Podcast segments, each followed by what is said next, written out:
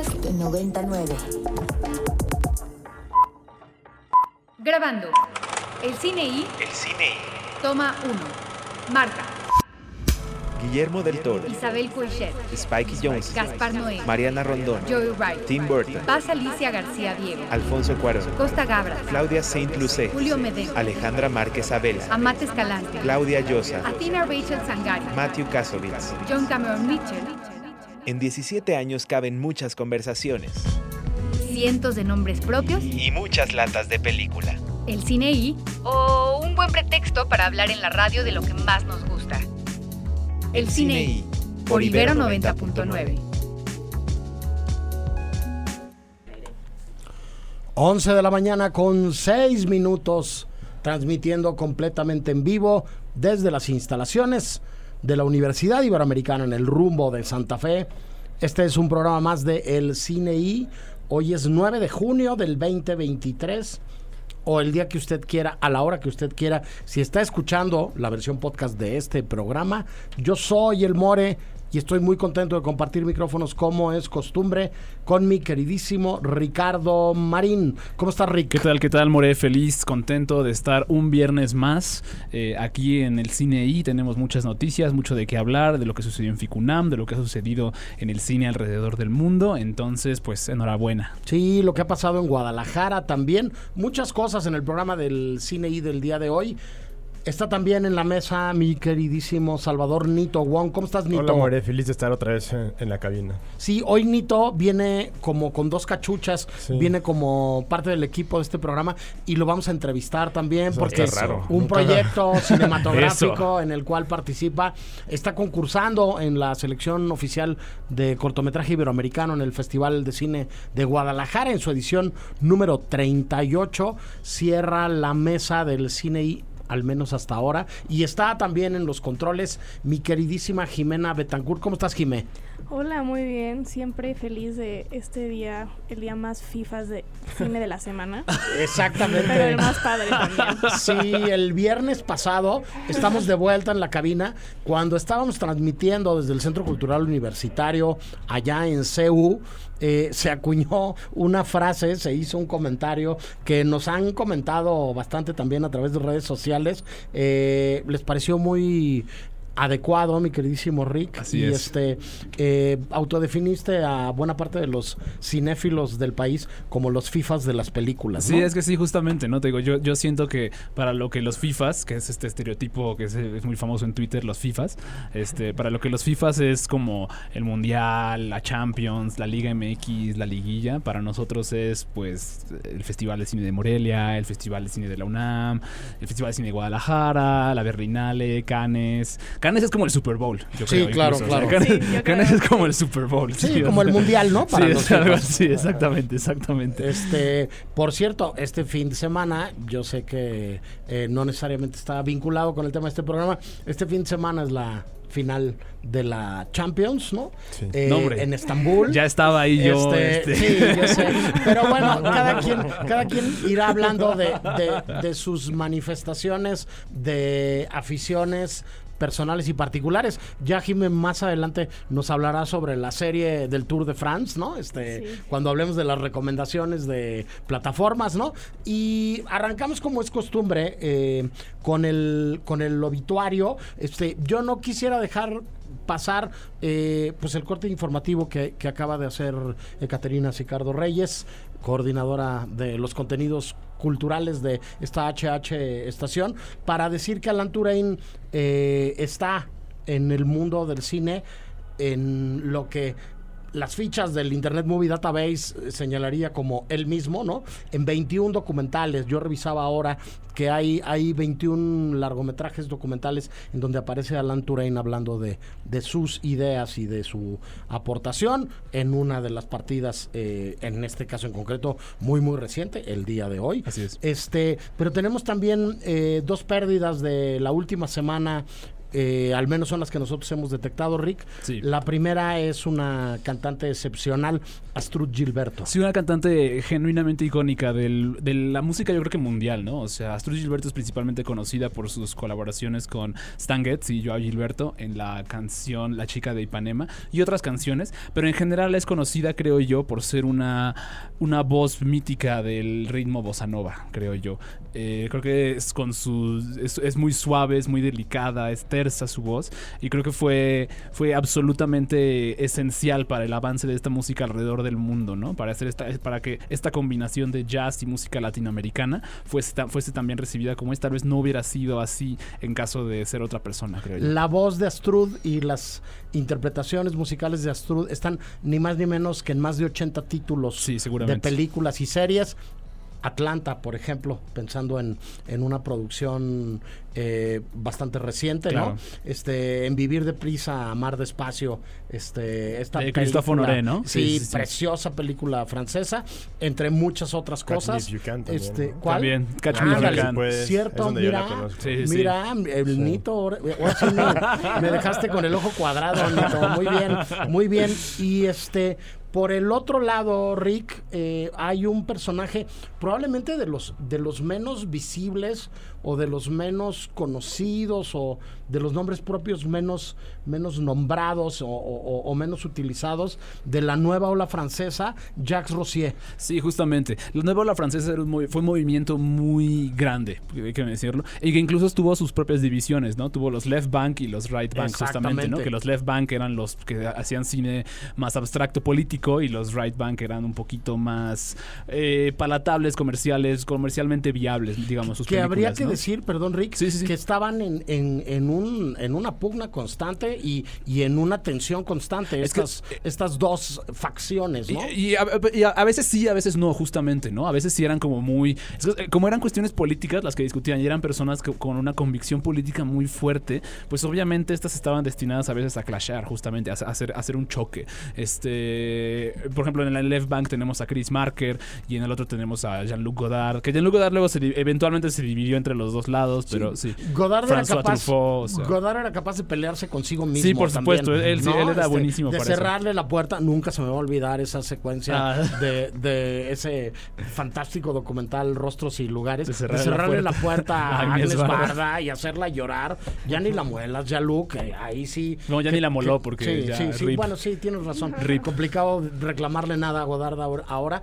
Y bueno, y muchas de esas tensiones y Sí. discusiones este, se manifestaban en, en momentos muy específicos y concretos. Por ejemplo, en lo que sucedió en el Festival de Cine de Cannes del 68, Exactamente, donde sí, sí, sí. no estaban de acuerdo tampoco los propios miembros de la Nueva Ola Francesa sobre qué posición tomar frente a que se celebrara o no El festival, que al final año, no se celebró justamente, ¿no? Eh, pero justo eh, el- la historia, pues, la, la figura de nuestro obituario, de la que vamos a hablar en este momento, se trata de Jacques Rossier. Es un director, eh, era un director, perdón, francés de la nueva ola, efectivamente, cuyos trabajos quizás no fueron tan conocidos como los de Agnès Barda, Jacques Demy, François Truffaut o Jean-Luc Godard. No obstante, este tiene una película que fue que es bastante sonada. Yo no he tenido el placer de verla, pero se llama Adiós Philippe, justamente, ¿no?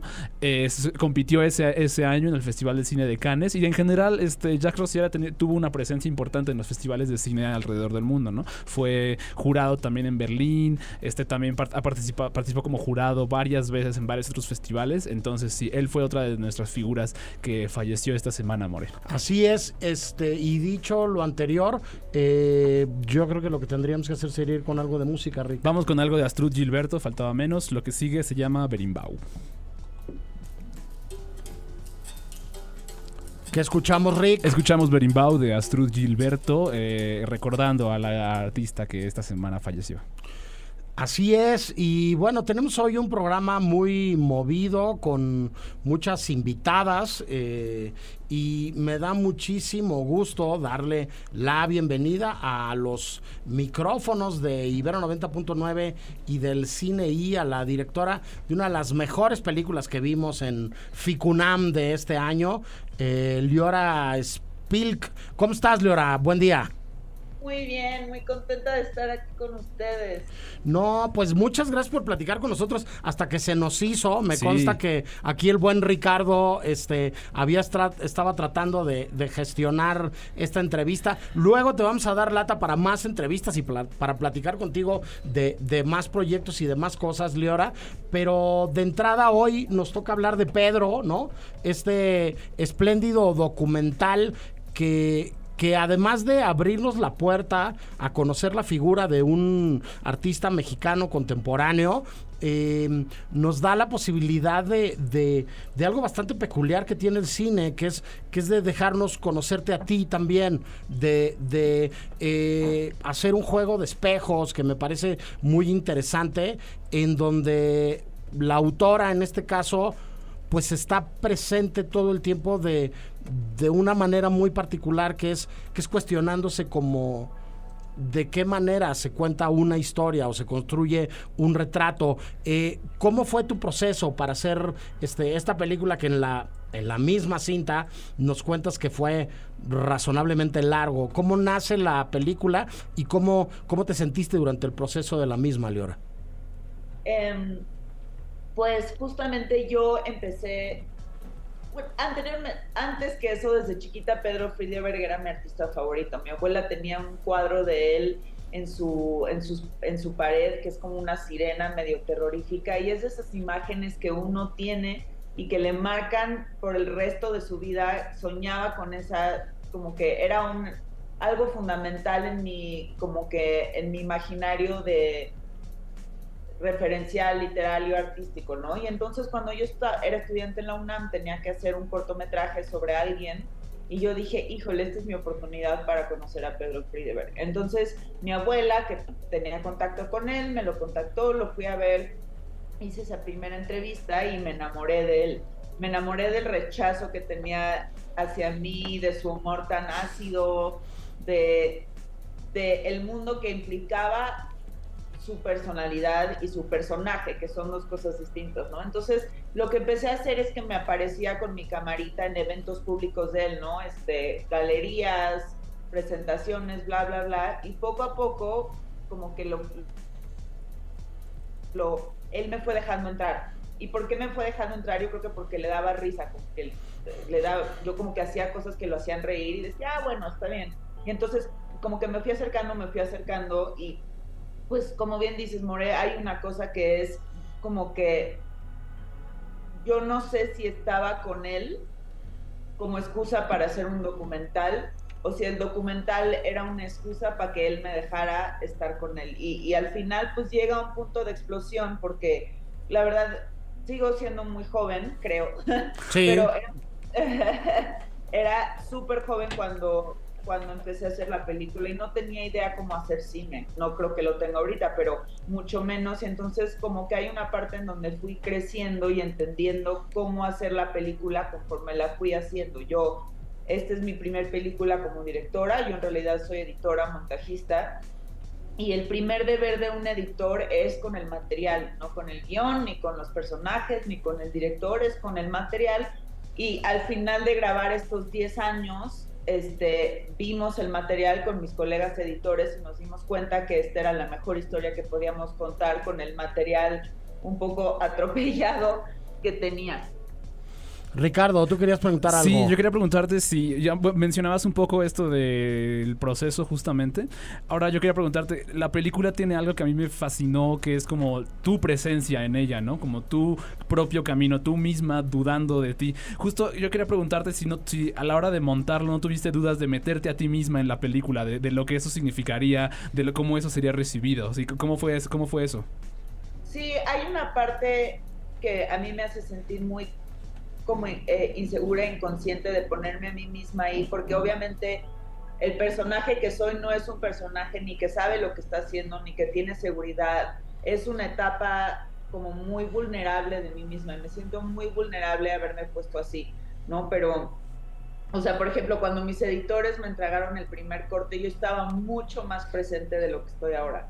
O sea, mucho más presente. Y yo lo fui, yo me fui quitando y me fui quitando hasta el punto en donde cre creía que yo solo era necesaria como porque también la cosa, la, lo necesario de que yo esté ahí es que Pedro Friedeberg es un hombre que vive de vacaciones por la vida, no tiene un conflicto como tal, ¿no? Y este sé que hay muchos cines que no que no directamente siguen con el canon de la necesidad del conflicto en la narrativa, pero a mí me sirve mucho para construir y entonces me di cuenta que el conflicto o la oposición de fuerzas que había no era tanto de Pedro con sí mismo, era Pedro contra mí o yo contra mí misma. Entonces sirve para dar una estructura y arco dramático mi presencia. Y también soy como un tropo cómico, ¿no? Como que un, un, un, como un codo que hace que, no un codo, una palanca, perdón, que hace que la risa y fluya. Es como un recurso narrativo para que fluya la comedia. Claro. Eh, también justo em, sobre esto sobre esto mismo eh, quería preguntarte sobre la o sea quizás sin spoiler pero bajo estos este bajo estos digamos patrones bajo estas formas de estructurar una película cómo fue que decidiste cómo terminarla justamente no porque tiene un final muy particular la película muy emotivo creo yo y cómo fue que llegaste a ese final entonces siempre supe que ese era el final desde que viví esa experiencia supe que ese era el final porque eh, bueno, sin spoiler, pero es un momento muy emotivo y como muy, muy, toda la película es como muy construida y tiene muchos recursos y esta es como la única parte que se siente más hasta como cine observacional, como más real, como más, más sentimental e histórico. Y cuando lo viví me di cuenta que ese tenía que ser el final, porque como todos sabemos el documental juega a los tiempos y por ejemplo Venecia fue después de ese momento, está construido para que se lo sea, pero para mí ese siempre fue el final porque se sentía lo más emotivo y lo más cercano a mi corazón y al corazón de Pedro que, viví. Pues justo en eso, Leora, creo que se nota que es la película de una editora que dirige. ¿sabes? En, en, la manera de acomodar las cosas, que es una de las grandes maravillas del cine, ¿no?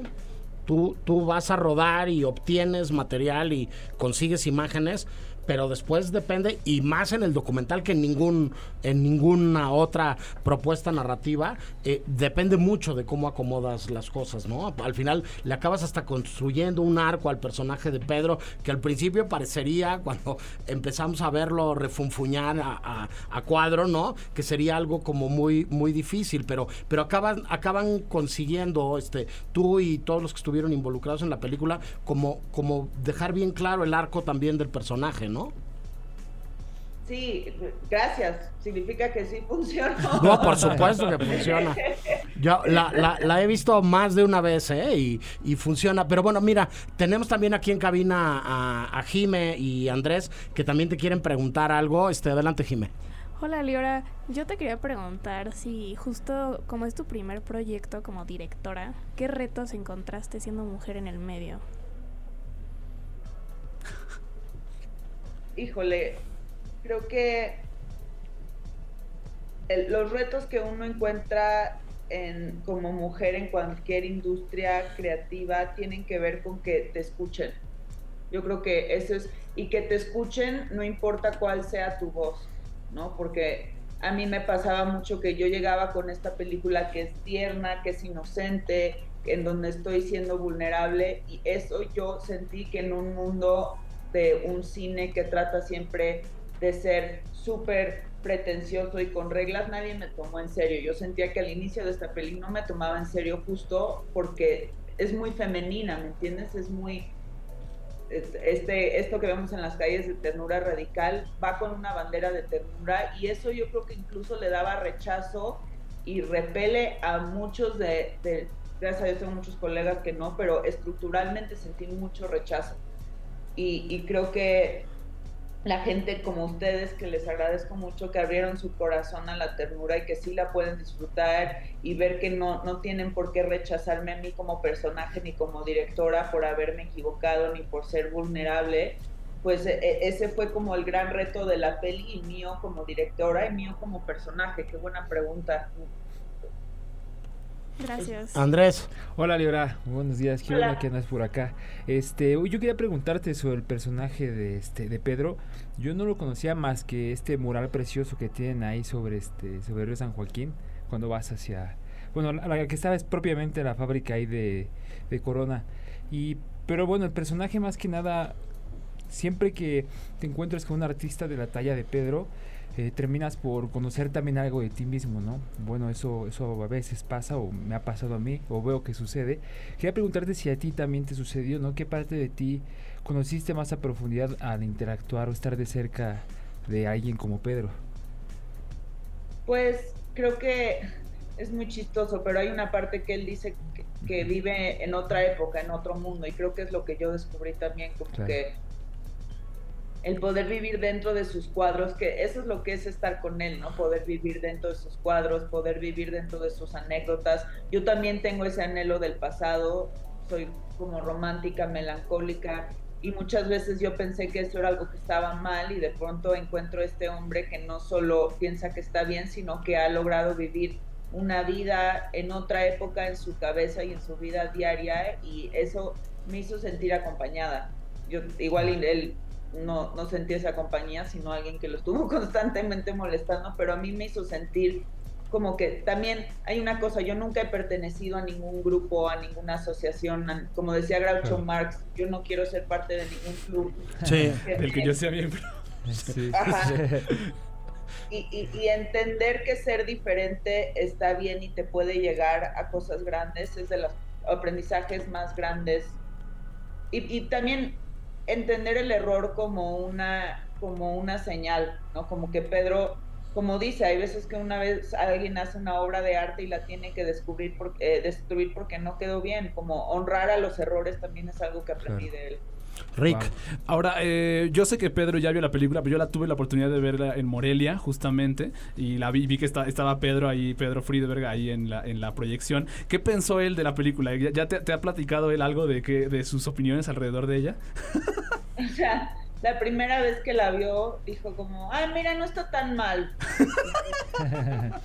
Ok. que es un, es un gran halago en realidad. Y Claro. en esa función que dices, Rick, en, en, en Morelia, pues ya vio que la gente se reía y que la disfrutaba y ya lo vi a él reírse, pero sí hay una cosa como de que como funciona el mecanismo cómico y funciona la historia, como que él ya entendió que sí está padre. Y des- después lo invité a la, eh, la ahorita Fikunami y me dijo, ay, es demasiada vanidad ver mi película más de una vez, no la vuelvo a ver jamás. Y dije, "Bueno".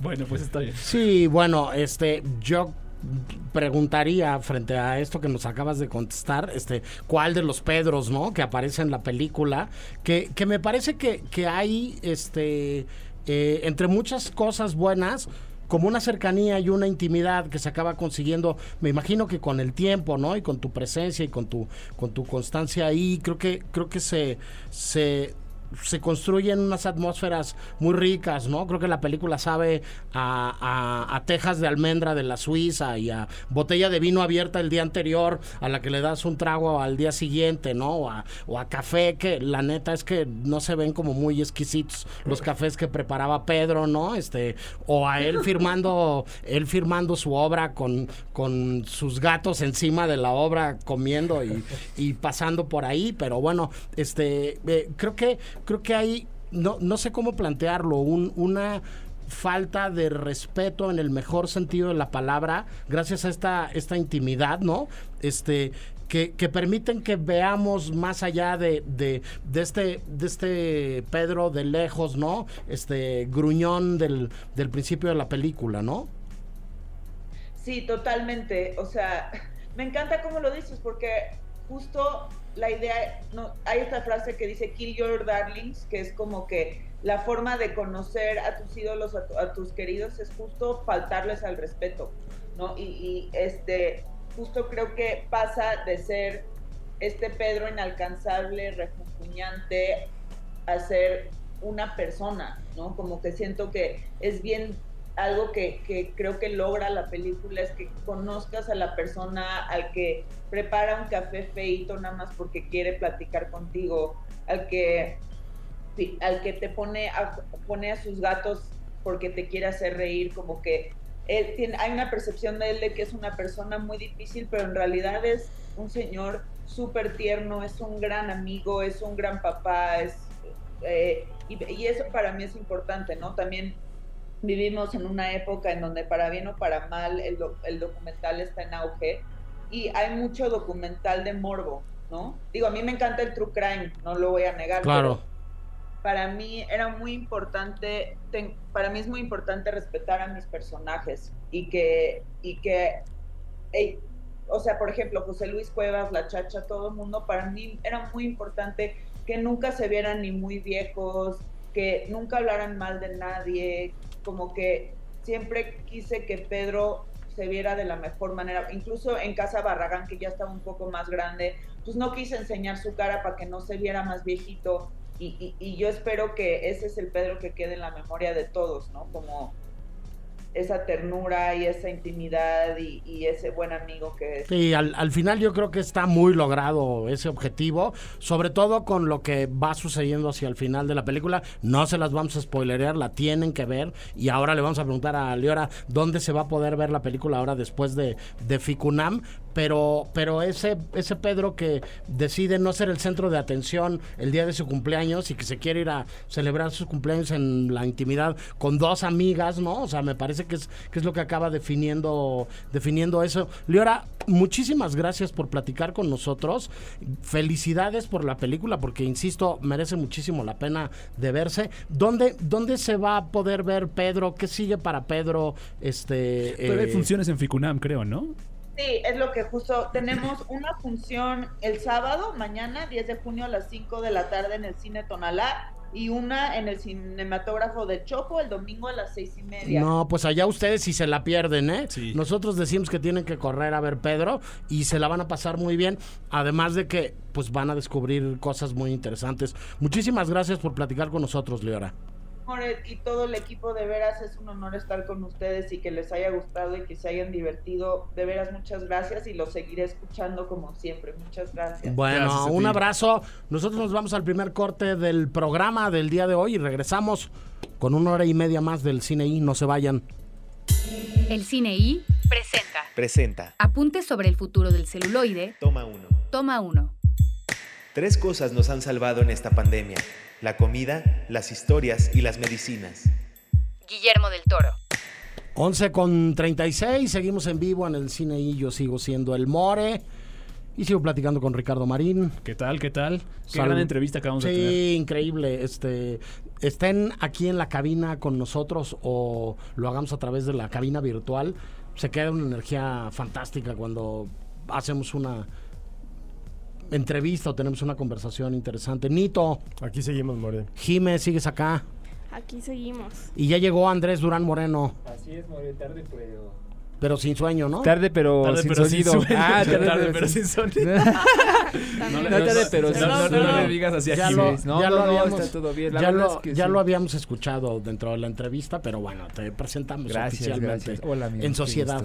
Este, oigan, Ficunam, eh, primero decir que estuvo increíble la Sí. transmisión desde allá la semana pasada, gracias a Ekaterina Obando, a todos los que nos echaron este la mano, ¿no? Y, y fuimos a transmitir desde allá. Este, y, y, y, y, pues continúa el festival hasta el domingo, como bien nos acaba de recordar Leora. Pero ayer ya entregaron los premios, Rick. Así es, ya, ya se entregaron los, los premios de Ficunam de todas sus secciones, justamente. Eh, mencionar que, eh, pues, en la sección de Ahora México, el gran ganador fue el cineasta experimental Bruno Varela, radicado en Oaxaca, eh, con su película El Prototipo. Yo tuve la oportunidad de ver justamente esa película con Bruno ahí, y fue. Es una película súper interesante, donde creo yo que eh, perpetúa un poco las, las ideas, creo yo, que tiene Bruno alrededor del cine y de la imagen, justamente de no ser parte de la imagen, sino observar la imagen, cuestionar la imagen y hacer todo eso a través de la forma. Entonces, la película está hecha, combina un buen de formatos, un buen de película expirada, un buen de como otros, este otros, otro- otras formas cinematográficas y es un retrato súper abstracto, súper bello, creo yo. Entonces, que, enhorabuena que haya ganado esa película. El premio TV UNAM lo ganó una película también que tenía muchas ganas de ver y que tuve la oportunidad de ver de Cassandra Casasola, que se llama A través de Tola.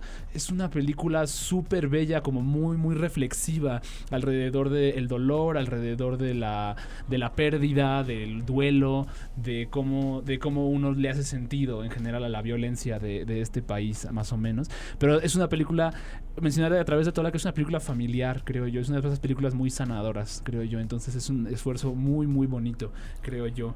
Eh, en la competencia internacional, la Pluma de Plata, la mejor película, se la ganó eh, Nuse Tudian, nosotros los, los estudiantes de Rafiki Fariala. Y el premio del público lo ganó Samsara de Lois Patiño, que yo la tu- tuve la oportunidad de verla. Yo, yo conecto muy bien con el cine de Lois Patiño. Con esta no conecté tanto, la verdad. No conecté ¿Por? tanto con- por varias razones. Siento que me pareció un poco aleatoria, tal vez, la película. Pero tiene, lo que sí tiene, y que sí tengo que decirlo, y que, que con lo que sí conecté muchísimo, es que tiene una perspectiva hacia como la experiencia cinematográfica muy interesante. Samsara es una película que tienes que ver en una sala de cine, definitivamente, ¿no? Lo que propone, las cosas que hace con la pantalla, los estudios de luz que tiene, son cosas que no podrías replicar en, la- en tu casa, creo yo. Sí, sí es algo que tendrías que ver en una pantalla de cine. Entonces, sí, está muy interesante definitivamente la película. Les urjo que la vean, definitivamente, y que ustedes decidan si es lo suyo o si no es lo suyo, justamente. Sí, Patiño, este cineasta gallego, director de cosas tan interesantes como Costa da Morte, como Sícorax, este... eh, Lua Vermela. como Lua Vermela, ¿no? Que serían como las tres películas que yo creo que son más conocidas de él. Eh, Sícorax, eh, dirigida a cuatro manos y a cuatro ojos. Con Matías Piñeiro, Con Matías ¿no? Piñeiro, sí. Este, sobre un personaje ahí casi invisible de la tempestad de Shakespeare, ¿no? Sí. Este, eh, muy padre película. Este, ¿qué vieron? ¿Tú qué viste? ¿Qué te gustó? ¿Qué, qué te llamó la atención de, de Ficunam Jime? Pues, para empezar, todos los del cine I que fuimos. Sí, Sí. claro. Vimos una peli juntos. eh, Scarlett. La verdad, a mí me pareció muy, muy bonita, bella. Tal vez muy empalagosa, pero preciosa. ¿Qué tienes en contra de la miel y la melcocha? Este, a mí me encantó, yo tengo que confesar que coincido con, con Jime, me, me gustó muchísimo la película. Me, me gusta mucho como la manera de estirar la liga de, de, de festivales como Ficunam, ¿no? De, de agarrar y decir, a ver, vamos a ver una película filmada en, en Estaba, creo que. celuloide, ¿no? Sí, sí. este, con una corrección de color, Claro. con una textura, con, con, con una eh, sabor y una pátina, Andrés, que son muy particulares y que son propias solamente de la película. Sí, la verdad es que esta película fotografiada por Marco Graciplena, que pues bueno, fue filmada específicamente en 16 milímetros, este sí tiene pues esto, esta, esta prueba, ¿no? De que el film tiene algo que mostrar, aparte de, de lo que nos trae el, el digital, ¿no? Yo por mi parte apuntaría también a esa, a esa película porque no, no, no me ha sido posible cruzar toda la ciudad para Sí, llegar a es complicado, es complicado. Pero de esa película, justo le comentaba a Marín, de esta película que se llama La mujer que sabía, que sabía leer, se llamaba en español, o tiene un nombre ahí distinto que es el original, que se parece mucho en el, aspe- en el aspecto fotográfico, ¿no? Entonces, pues sí, reconozco que ahí el cine francés tiene una particularidad muy propia para retratar, hacer este tipo de retratos. Y este es un director esta es italiano. Y este es sí. un director italiano, sí, Ah, también, claro. que es Pietro Marcello, justamente. Sí, ¿no? a ver, a mí me, me, me encantó la, la película, me gustó muchísimo también, este, y me parece una película sobre todo muy interesante que va a levantar mucha ámpula y que va a haber muchas discusiones alrededor de, de ella, heroico, de Sí. David Sonana, ¿no? Sí, Este, sí. Yo es- espero, espero que creo que lo mejor que le podría hacer pasar a, a Heroico es que levante la conversación que debería estar levantando, creo yo. Sí, este, platicábamos fuera, fuera del, del aire, Ricky y yo, hace un rato, que, que a Heroico le vendría muy bien, no sé, una mención en la mañanera por parte del presidente, ¿no? Sí, por Este, supuesto. O algún, ¿cómo se llama? Comentario de, de algún funcionario público. Es, es una, una película muy interesante, es una película provocadora, es una película este, que habla sobre la actualidad de las Fuerzas Armadas en, en nuestro país país y este y es una película que, que ya tiene un recorrido interesante de festivales también.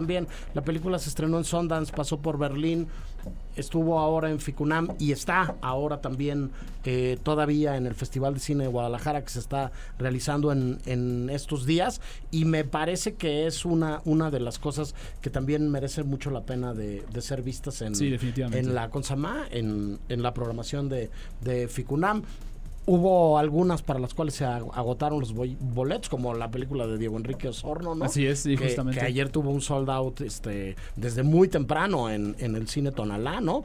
Y este y pues una vez más, este, enhorabuena para Abril Alzaga, para Max Cruz, este Para todo el equipo de programación. para todo el equipo de, de Ficunam porque porque este pues entregaron otra vez este un, un, un festival bien interesante y nada, nos dio mucho gusto andar de argüenderos allá el viernes de la semana pasada tran- transmitiendo. Este dicho lo anterior, música Rick, ¿no? Mira, lo que sigue es parte de la banda sonora de una película que se llama eh, Fuego, el Fuego Interior o Fuego, Fire Within, eh, una, un requiem para Katia y Maurice Kraft, eh, por- hecha por Werner Herzog. ni más ni menos. Y normalmente no ponemos este tipo de música aquí en el programa, pero creo que queda muy bien para esto. Este es de Ana Gabriel y se llama Tú lo decidiste. Venga, Venga. parte de la banda sonora. Banda sonora, parte de la banda sonora de Fire Within de Werner Herzog. Ahí está, Herzog dijo.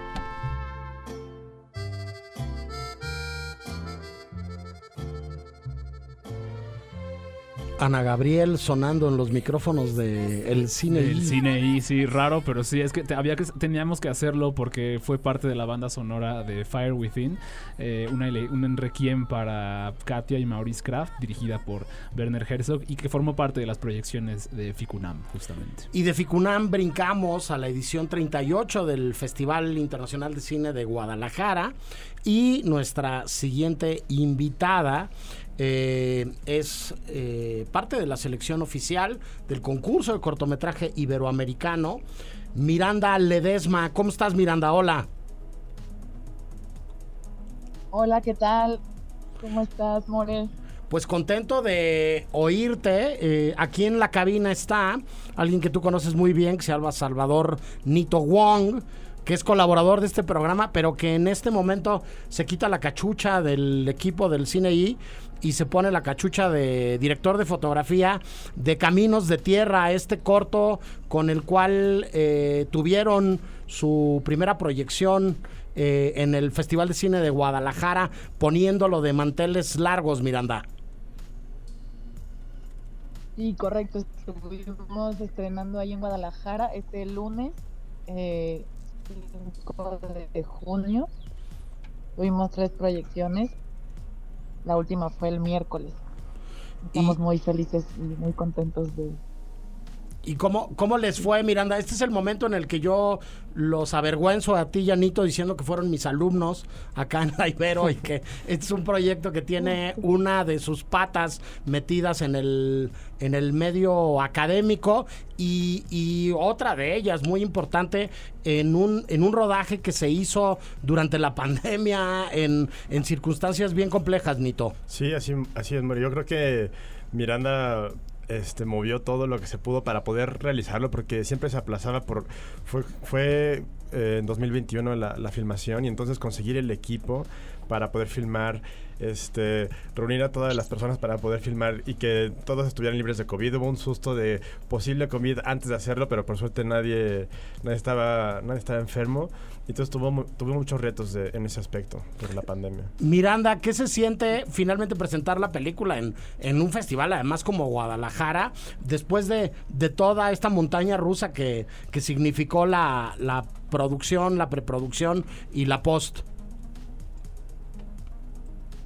Uy, pues fue, fue muy, muy gratificante, fue muy bonito y poder compartirlo con, con el equipo, con Nito, con Juan Carlos, eh, productor, eh, con Ivonne, eh, diseñadora de producción, este, y Tamara Yazbek también que nos acompañó. Y, y por otro lado también nos acompañó eh, Verónica Espinosa, eh, es una mujer que es parte del colectivo Solecito de Veracruz.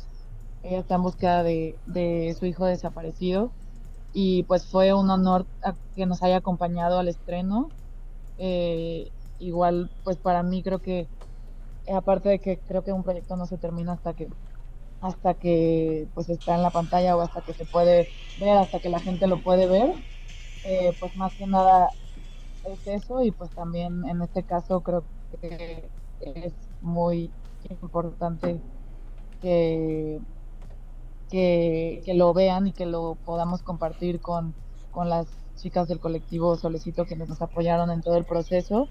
Y pues fue muy muy bonito poder haberlo haberlo compartido con ella en, en este caso. Y espero que podamos seguirlo compartiendo en otros festivales y en otro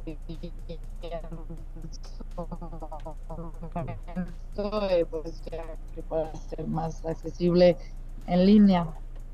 Sí, este, yo querría entrar un poco al tema de, la película Miranda, en la lógica de que si bien es un cortometraje de ficción que cuenta la historia de una hija que está buscando a su madre, que es una periodista, eh, acabaron vinculándose con, con estas eh, mujeres y con este colectivo que pues que nos recuerdan la realidad que estamos viviendo en el país de muchas maneras. ¿Por, qué hacer una película así, Miranda? Pues a mí me parecía muy... Estamos teniendo unos cuantos problemas técnicos ahorita porque no te escuchamos bien, Miranda. No te, escuchamos muy bien. Te nos estás... Se te nos estás trabando un poquito, Miranda. Ahorita vamos a intentar reconectar contigo. Andrés, tú le querías preguntar algo a, eh, a Nito, ¿no? Sí, sí, sí. Tenía la duda de qué es lo que iba... Pues, ¿qué, qué fue lo que te te inspiró para hacer esta, este aspecto visual de la, de la fotografía, ¿no? ¿Desde dónde decidiste partir?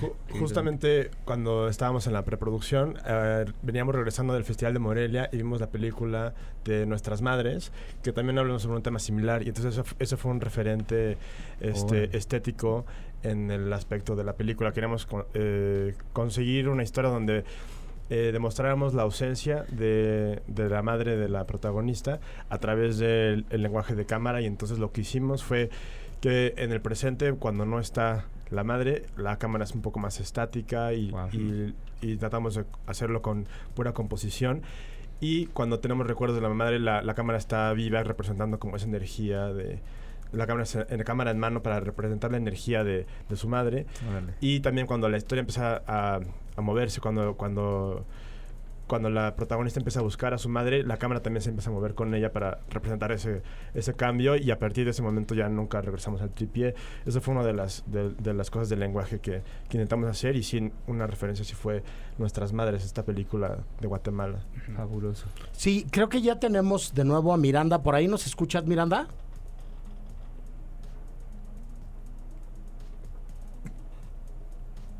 Pues no, pues no, está bien, está parece que no, pero no pasa nada. Pero cuéntanos, este ¿cómo, ¿cómo fue entonces también? O sea, o sea, dice que tuvieron mucha colaboración, dice, que tuvieron mucha colaboración de otros colectivos, de otros, o sea, ¿cómo surgió esta colaboración y todo eso? Sí, bueno, este, el guion tuvo muchas evoluciones, este, Miranda lo fue trabajando por mucho tiempo eh, durante la, la clase de More de comunicación aplicada. Y cuando, un, cuando tocas un tema como estos, es muy importante la investigación mucha investigación para no hablarlo desde una perspectiva de prejuicios que tú no has vivido esa, esa, esa experiencia. Entonces tienes que aproximarte con personas que sí la hayan tenido. Y Miranda, por un una familiar que tiene que trabaja en Veracruz, eh, eh, tuvo el contacto de esos colectivos de búsqueda, donde son mujeres que, principalmente mujeres, pero no exclusivamente, que se dedican a buscar y tienen toda, toda una técnica para hacerlo. Y Miranda las contactó y ellas también la pusieron en contacto más específicamente con, con una, una joven que tenía una historia similar porque también llevaba poco tiempo de que había desaparecido su madre. Y entonces Miranda habló directamente con ella para trabajar el guion. Y luego, este, cuando hacía algún cambio, se le enseñaba y basado en la retroalimentación de ella, veía eh, qué podía mejorar y qué podía cambiar. Y así fue como se fue guiando y de hecho las, las del colectivo Solecito también aparecen en, el cortometraje al final porque, eh, bueno, voy a hablar por, por Miranda, espero que diga correcto, pero era importante como sí, sí tener esta, este aspecto real, aunque como dices, More, es una ficción, también tiene esta parte real porque es una, una situación que vive nuestro país y, y, creo que nos parecía que era necesario que tuviéramos este elemento. Sí, un nuevo intento, ya tenemos a Miranda conectado otra vez por ahí. ¿Nos oyes, Miranda? Sí, acá los escucho. Ah, Eso, este, perfecto. Te vimos mucho mejor. Este, ¿podemos retomar lo que nos platicabas de, de la manera en la que dialogaron con el colectivo Miranda? Sí, eh, muchas gracias, Nito, por, por, hablar sobre todo esto. Este, sí. Em, sobre lo que les platicaba, eh, creo que por, el, por lo que decidí eh, hablar del tema y expresarlo de esa forma es porque pues, creo que vemos mucha, mucho la violencia expuesta en varios documentales sobre el tema y en este caso a mí lo que me interesaba era hablar del duelo y el proceso emocional que puede venir de, que de pronto alguien que amas ya no esté, pero el amor sigue, seguirá y estará ahí siempre, ¿no? Entonces, en esta historia hay esperanza, eh, hay mujeres fuertes, sanadoras que, que en su camino se unen y, con amor encuentran como un abrazo cálido y creo que todo eso puede ayudarlas a transformar el dolor. Eh, creo que es por eso, eso es lo que, parte de lo que descubrí en muchas de las pláticas que tuve con ellas, en el proceso de investigación, este, que fue un proceso largo eh, mientras estaba escribiendo el guion. Eh, tenía muchas pláticas con, con algunas mujeres del colectivo Solicito, mamás, hermanas, esposas, y en este caso, como platicaba Anito, también conocí a, una chica que está en búsqueda de su mamá desaparecida. Y en ese, en ese tiempo ella acababa de unirse al colectivo y pues eh, ella leyó el guion, conectó muchísimo con, con, el guion y a partir de eso pues se volvió parte del equipo y nos apoyó muchísimo y me acompañó mucho en todo el proceso. Estuvo en los ensayos, estuvo en el rodaje y nos ayudó también mucho a, tomar decisiones en base al proceso actual, actoral para que el, personaje principal, eh, en este caso la actriz Tamara Jasbeck, nos apoyara con, con, o bueno, se pudiera conectar eh, con el personaje de una forma más, más orgánica, más real y que pudiera también este, eh, hacerle esta como honra al proceso por el que pasó Ana Carolina, que es es, parte del colectivo. Sí, que al final habría que decir que, que además de que el trabajo de Tamara es espléndido y llena la pantalla en buena parte de la película está, está en, en, en una importante cantidad de los planos del, del corto. Este su historia acaba desdoblándose en muchas historias más, Miranda. Creo que uno de los aciertos tiene que ver con eso, con que, con que la foto o el retrato de, de, una joven que está buscando a su madre eh, funciona para hablar de muchas personas que están buscando a muchos seres queridos desaparecidos, ¿no? Sí, sí, justo el que también en el, en el cortometraje lo que intentamos eh, hacer es que eh, se sienta mucho este, como este cambio del personaje entre, una búsqueda sola, como, como una búsqueda más a través de, la burocracia y de, de, pronto encuentra estas, este abrazo cálido y acepta el abrazo cálido de, todas eh, estas mujeres que han pasado por, por algo parecido y, tienen como la experiencia y, el, y el amor para poder darle fuerza, ¿no? Entonces es un poco una historia con esperanza en ese sentido.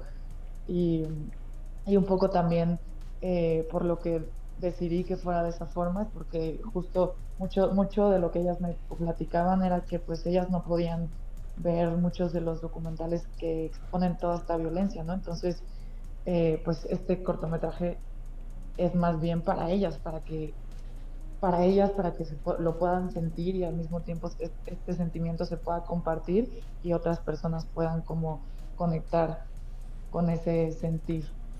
Desde luego, pues nada, muchísimas gracias por platicar con nosotros, Miranda, gracias Nito. Un abrazo a Juan Carlos, que sabemos que andaba por ahí también, pero ya se nos complicó un poco la, la, la, la comunicación.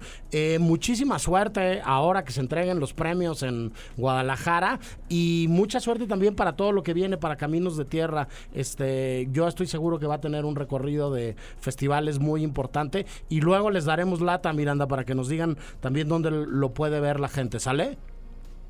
Sí, claro, sí, muchas gracias. Gracias, More, gracias. Nito, nos vemos pronto. Un abrazo muy fuerte y nosotros nos vamos al corte de la hora y regresamos con la segunda mitad del cine y del día de hoy. No se vayan. El Cine I presenta Presenta. Apuntes sobre el futuro del celuloide. Toma, Toma tres. Nos estamos dando cuenta de que este cambio va más allá de la manera de distribuir el cine. Está mutando la relación que las películas crean con el público. Paulo Sorrentino. Para más contenidos como este, descarga nuestra aplicación disponible para Android y iOS o visita Ibero909.fm.